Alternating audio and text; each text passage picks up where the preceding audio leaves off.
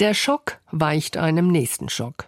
Seit dem 7. Oktober liefert jedes Aufwachen am Morgen irgendein Beweis, dass Juden schon wieder die einsamste Minderheit der Welt sind, dass die Verwechslung von Täter und Opfer nach einem kurzlebigen Entsetzen weitergeht. Der Grundton, alles hängt mit allem zusammen und wir sollen kontextualisieren, was er relativieren meint. Da nimmt die Polizei in Duisburg einen IS-Bekenner fest, der mutmaßlich Attentate an pro-israelischen Demonstrationen plante, möglicherweise mit einem LKW. Dank Geheimdiensterkenntnissen aus dem Ausland wird also Böses verhindert. Aber hängen bleibt der Gedanke, werden sich Menschen nun davon abhalten lassen, auf die nächste Solidaritätskundgebung zu gehen? Die doch selbstverständlich wäre, solange nicht alle Geiseln freikommen? Es sollte ja ein machtvolles Zeichen der Solidarität mit Israel und mit den Jüdinnen und Juden in Deutschland werden, als 10.000 Menschen vor dem Brandenburger Tor in Berlin gegen Antisemitismus demonstrierten. Die Veranstalter schätzten sogar 25.000 Teilnehmer. Bundespräsident Steinmeier erinnerte, dass der Schutz jüdischen Lebens Staatsaufgabe sei und auch Bürgerpflicht.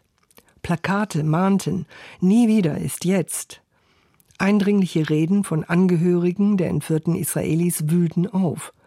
Und der Schulterschluss aller Demokratien gegen Terror und Judenhass wurde beschworen. Alles klang gut, sah würdig aus, war korrekt. Und ich? Ich war irritiert. Mehr waren nicht gekommen? Nach einem monströsen Blutrausch islamistischer Terroristen, dem 1400 unschuldige Frauen und Männer, Alte und Babys zum Opfer fielen? Ach was? Zerstückelt, verbrannt, vergewaltigt wurden? Folterung, für die es keine Adjektive mehr gibt, denn wie steigert man grausam oder unmenschlich? Eine Woche zuvor ging ich zu einer Kundgebung in Köln mit etwa 500 Menschen, die jüdische Community, der Bürgermeister, Vertreter der Zivilgesellschaft, Iraner und Kurden waren da, multikulturell und divers im freundlichen Sinn, unideologisch und friedlich. Sie sprachen auch Mitleid mit den palästinensischen Menschen in Gaza aus, die von Hamas wie Geiseln benutzt werden, schon seit Jahren, und nun menschliche Schutzschilde für eine Verbrecherbande sind. Hier stehen die Anständigen, ging mir durch den Kopf. Aber wären es doch nur mehr. Unerträglich ist das meistbenutzte Wort in den großen Reden zur Floskel geronnen.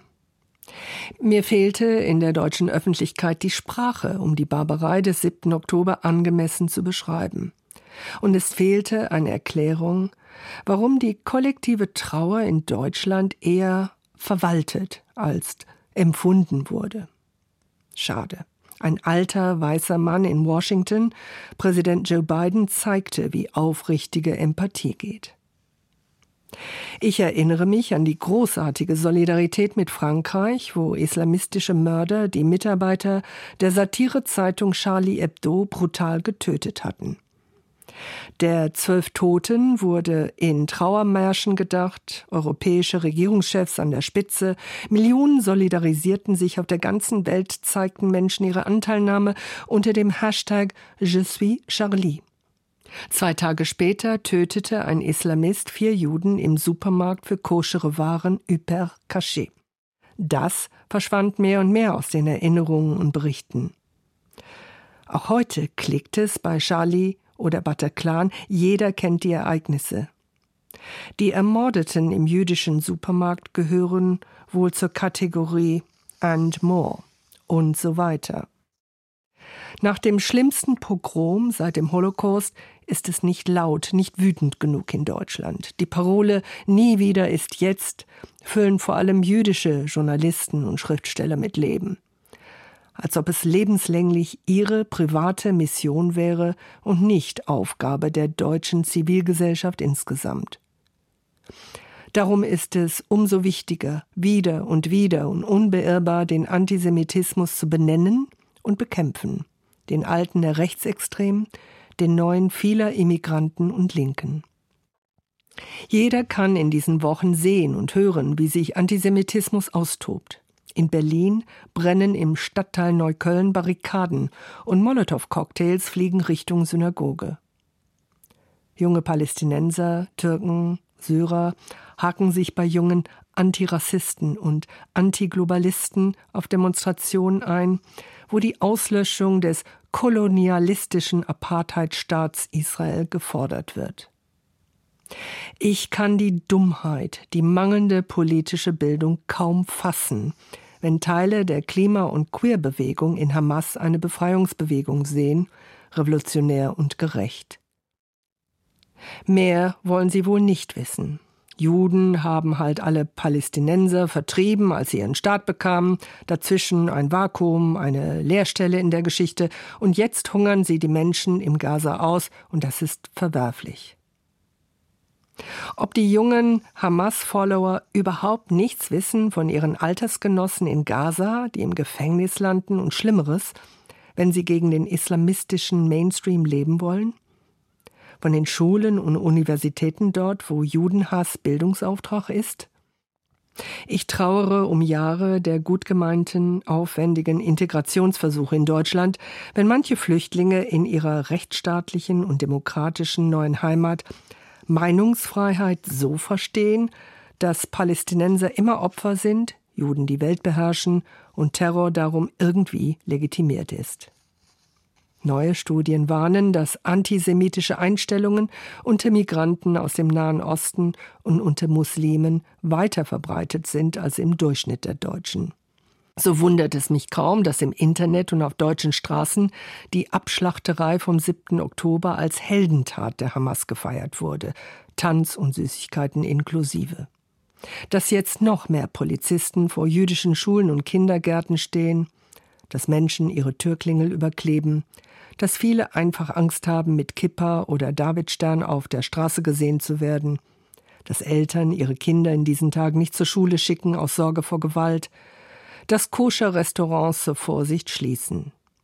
Ganz offen raten besorgte Bürger Juden davon ab, sich zu gewissen Zeiten an gewissen Orten aufzuhalten. Allein in der ersten Woche nach dem Terrorakt wurden 202 antisemitische Vorfälle in Deutschland registriert, Hakenkreuze und Davidsterne an Hauswänden, angezündete Israelfahnen, Beschimpfungen, Aufrufe zur Gewalt, für jeden Zionisten eine Kugel. Jahrzehnte nach dem Holocaust vertieft sich jüdische Angst in Deutschland. Wie unendlich beschämend ist das? Geradezu pervers wird es, wenn auf pro-palästinensischen Demonstrationen die Deutschen aufgefordert werden, sich von ihrer historischen Verantwortung gegenüber Israel zu befreien. Free Palestine from German Guilt. Ja, die Hemmungen fallen, die Geschichtslosigkeit in den Köpfen ist zementiert. Eine Parole, die nicht nur von linken Teilen der akademischen Jugend abgenickt wird, sondern auch von Rechtsextremen. Sie ist identisch mit dem dreisten Vokabular der AfD-Parteiführer, die Nazi-Deutschland als Vogelschiss der deutschen Geschichte einordnen und den Schuldkult der Deutschen beenden wollen. Der Zivilisationsbruch vom 7. Oktober ragt also in den deutschen Diskurs hinein, mischt auf, politisch, emotional, psychologisch. Wenn ich mit jüdischen Freunden oder Kollegen hierzulande spreche, lieben sie Israel, sind ohne Wenn und Aber solidarisch mit der militärischen Gegenwehr, die jetzt gegen Hamas sein muss. Und gleichzeitig sprechen sie von der Misere der Zivilbevölkerung in Gaza, von den nötigen Hilfslieferungen, vom Versagen der Regierung Netanyahu und seiner korrupten, rechtsextremistischen Entourage einen Zukunftsplan für die Region zu entwerfen. Harte Kritik an Israels verheerender Siedlungspolitik kommt hierzulande oft von Israelis selbst oder von jüdischen Deutschen. Sie strengen sich an, Hamas und Hisbollah und PLO und die anderen Friedensverhinderer von Millionen einfachen Bewohnern zu unterscheiden, und sie sorgen sich um die humanitäre Katastrophe. Umso enttäuschender, wie leise die Stimmen friedfertiger Araber sind, wenige treten öffentlich auf und positionieren sich mutig. Viele Tage brauchten islamische Verbände, um sich zum Massaker zu äußern und ihn eindeutig zu verurteilen, ohne sofort zu relativieren. Wie sehr die Emotionen der berühmten arabischen Straße hier hochkochen, sah ich in Berlin, wo junge Demonstranten versuchten, aus dem Stadtteil Neukölln ihr eigenes Gaza zu machen, mit Feuer und Gewaltausbrüchen. Seit einigen Tagen gibt es an zahlreichen Schulen und Institutionen Bombendrohungen, die die Polizei in Atem halten. Im Fernsehen erschrecken unverblümte Hassreden von jungen Menschen mit und ohne deutschen Pass. Die gemäßigte Rhetorik hört sich so an. Ich rechtfertige nicht die Aktion der Hamas, aber die Israelis sollen sich nicht wundern über die Reaktion eines unterdrückten Volks. Aber was haben die Juden 1948 mit den Palästinensern gemacht? Der Whataboutism erlebt eine Hochkonjunktur. Die Polarisierung scheint für die Ewigkeit gemacht. Schwarz-Weiß-Denken ist bequem, Differenzieren ist langsam und anstrengend. Und so kam es prompt zum ersten Beispiel für lausigen Journalismus, als Medien weltweit die Meldung der Hamas übernahmen, es habe eine israelische Rakete ein Krankenhaus in Gaza völlig zerstört mit 500 zivilen Opfern. Wenige Minuten nach dem Einschlag stand für Medien aller Genres schon fest, wer Täter und Opfer waren, aufgrund einer Information der Hamas. Wie bitte? Eine lügnerische Terrororganisation diente als seriöse Quelle? Mein Credo als Journalistin und Bürgerin war stets, wer will, dass ich was glaube und warum? Doch die Aktualität war strenge Herrin in den Redaktionen und Blicklenkung und Blickverweigerung funktionierten mal wieder gut.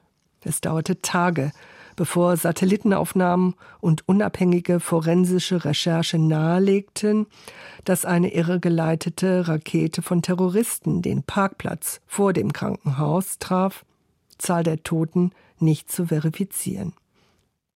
Das Narrativ der Hamas war aber längst verankert in Köpfen und Herzen, ebenso die Erzählung von Ärzten, die bei Taschenlampenlicht in überfüllten Krankenhäusern schwer Verletzte operieren müssen, weil es ohne Treibstoff keinen Strom gibt. Schrecklich. Und es stimmt ja. Aber die journalistische Ergänzung müsste lauten, die Hamas hat riesige Mengen Treibstoff gelagert, gibt ihn aber nicht an die Krankenhäuser ab. Getting it first or getting it right. In der Social-Media-Welt ist Geschwindigkeit die höchste Tugend geworden. Zweifel stören. Mit Trauer denke ich daran, wie gerade dieser alte Konflikt um Palästina ein weiteres Opfer hat, die Wahrheit. An deren Stelle ist getreten Owning the Narrative. Wer hat die Deutungshoheit? Jede Silbe, die man in Deutschland zu Israel schreibt oder sagt, wiegt schwer. Seit dem 7. Oktober tonnenschwer, scheint mir. In einem einzigen Satz würde ich gern ausdrücken können, Hamas hat die Hölle nach Israel gebracht. Und das Schicksal der Entführten zerreißt das Herz. Und Not und Tod der Menschen in Gaza berühren jeden anständigen Menschen. Und Israel hat ein Existenzrecht.